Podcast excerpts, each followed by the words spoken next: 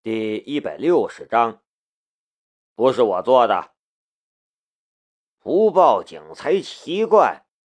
往日里，这个不学无术、五十多岁的大少爷，但凡惹了祸，都会有一大堆人出马帮他擦屁股，私了赔偿了事儿。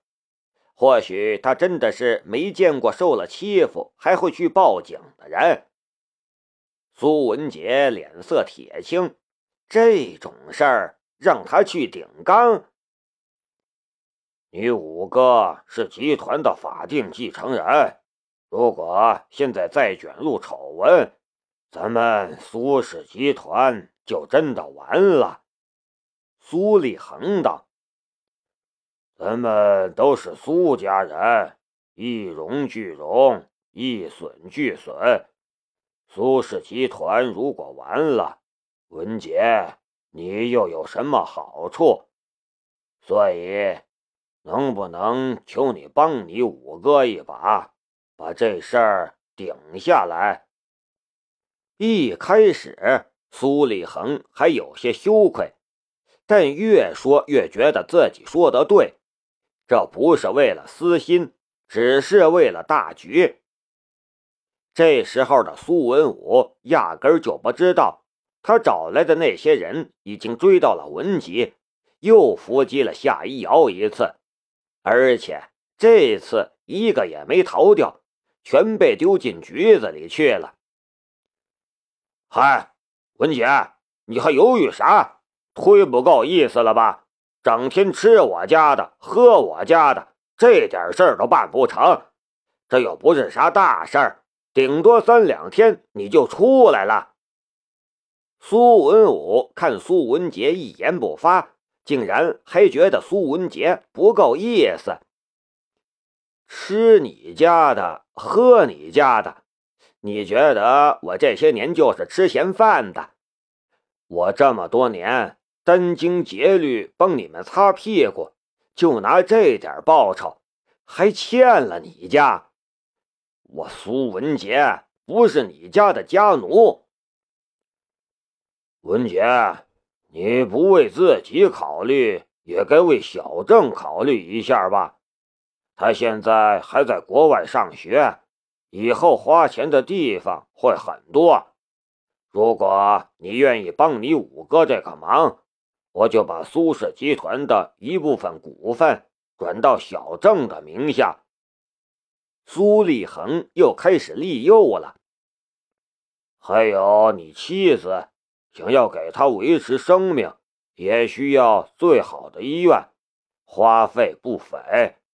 这些年，集团为他也付出了不少。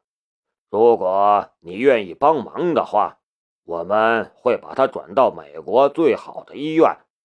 我听说现在有一种新技术，说不定可以唤醒他。这不但是利诱，还是威逼。如果愿意的话，就帮忙转到美国最好的医院；如果不愿意的话呢？苏文杰虽然是苏氏集团的高层，但是没有任何股份，就算是有一笔不菲的年薪，独立维持妻子的医药费也非常困难。苏文杰的拳头握紧了，如果可以的话。他真想一拳把眼前这张可恶的老脸打爆了，但是他不能。他的血液上涌，好像要从眼睛里喷出来，但终于还是冷了下来，好像凝固了，就连心跳都带不动，全身如坠冰窟。夏一瑶曾经给过他忠告，让他不要牵扯进去。以苏氏集团的风格，一旦出事，自然会把事情向别人身上推。一瑶啊，你对这些人看得太透彻了。呃，何大队，让您久等了。当秘书带着何山和几名民警进来时，苏立恒连忙站起来，满脸堆笑的和何山握手。何山只是和他轻轻搭了搭，就不着痕迹的将手收了回去。他对这苏氏集团了解越多，就越是觉得恶心。而苏氏集团的掌门人苏立恒，难道会是什么好人了？哎，没想到我们苏氏集团出了这样的败类，家门不幸啊！苏立恒转头对身后招招手，说道：“苏文杰，你还不赶快过来！”声音已经冷了下来。苏文杰慢慢走到了何山的面前，他要强自忍着，才能让自己不夺路而走。他甚至觉得自己现在不是被血液所驱动，而是被屈辱。悲愤和痛苦所驱动着。曾经，苏氏集团放弃了很多人，把很多人当成了牺牲品。现在，他也是其中一个了。苏文杰，你干了什么好事还不赶快说？苏立恒冷声道：“我指使别人。”袭击了夏一瑶小姐，苏文杰道：“别人，别人是谁？”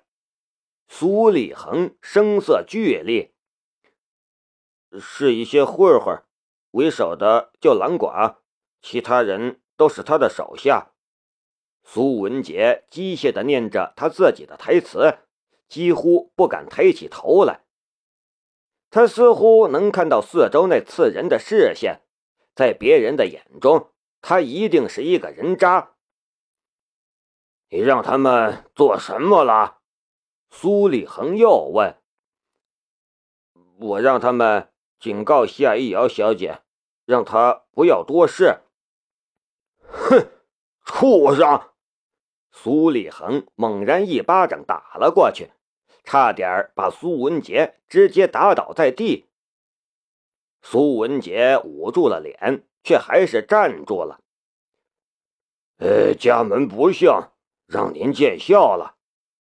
苏立恒连忙又对何山露出了笑容。他心说啊：“我都演成这样了，怎么也要给点掌声吧？”谁想到何山这是冷笑看着他。啊，原来还有一个。何山摆摆手，带走。顿时，两名刑警上前给苏文杰上了手铐。苏立恒看何山铐走了苏文杰，这才松了一口气。呃，何大队辛苦了，不知道用了早餐没有？如果不嫌弃的话，就不必了。何山冷冷道。苏文武在哪里？口中虽然在问，但是何山的目光却已经看向了一侧的休息室。刚才他就看到休息室里有个人正从门缝里向外张望。他师从陈伟早就练就了一双火眼金睛，那么大一个人，怎么可能看不到？他一摆手，又有两名警察冲向了休息室。苏立恒大惊：“你你们干什么？”队长确认是苏文武。苏立恒想要阻止，又怎么来得及？两个小伙子已经把苏文武从休息室里拽出来了。苏文武这种怂货，面对两个身强力壮的小伙子，都没敢挣扎，竟然眼泪一把鼻涕一把的冲苏立恒大叫。爸，救我！救我呀！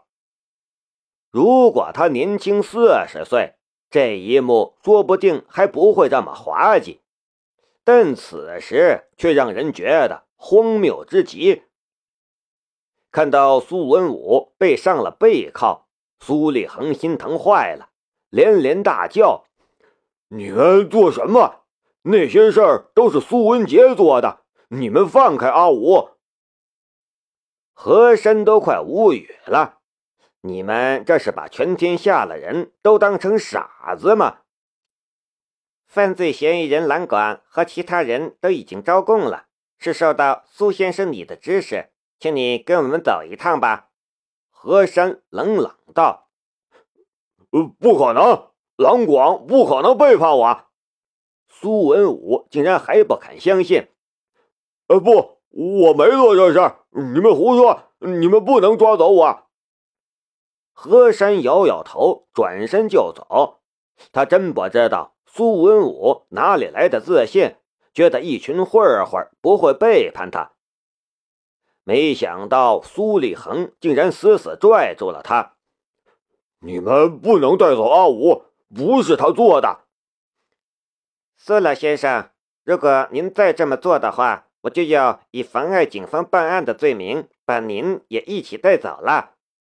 何山冷冷道：“被何山冰冷的眼睛一盯，苏立恒吓了一跳，下意识的松了手。何山已经带着人扬长而去。离开之前，苏文杰回头看了一眼，苏立恒站在他那宽大的办公室里，茫然无助的样子，突然让苏文杰觉得无限快意。苏立恒，你也有今天。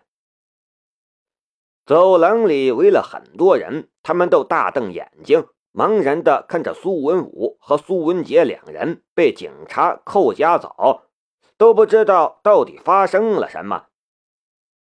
苏文杰低下头去，为自己的所作所为而深深羞愧。如果不是他屈服于苏立恒的淫威，也就不会被当成了犯人。苏文武却又蛮横起来，大叫道：“你们看什么看？再看，把你们都开除了！”经理，苏梦莹从人群中挤了出来，一把抱住了苏文杰。经理，发生什么事了？苏文杰只能苦笑。胡梦莹一把抓住扣押他的小警察，急切的道。你们为什么抓经理？他不是坏人，一定是误会了。这位小姐，我们只是带苏先生和我们一起回去配合调查。你放心吧，我们不会冤枉好人的。但如果不是好人，那就没办法了。小胡，你放心吧，不会有事的。苏文杰强笑着安慰胡梦莹。胡梦莹想要再说什么，可苏文杰已经被警察拽走了。胡梦莹捂着脸，泪水模糊了眼睛。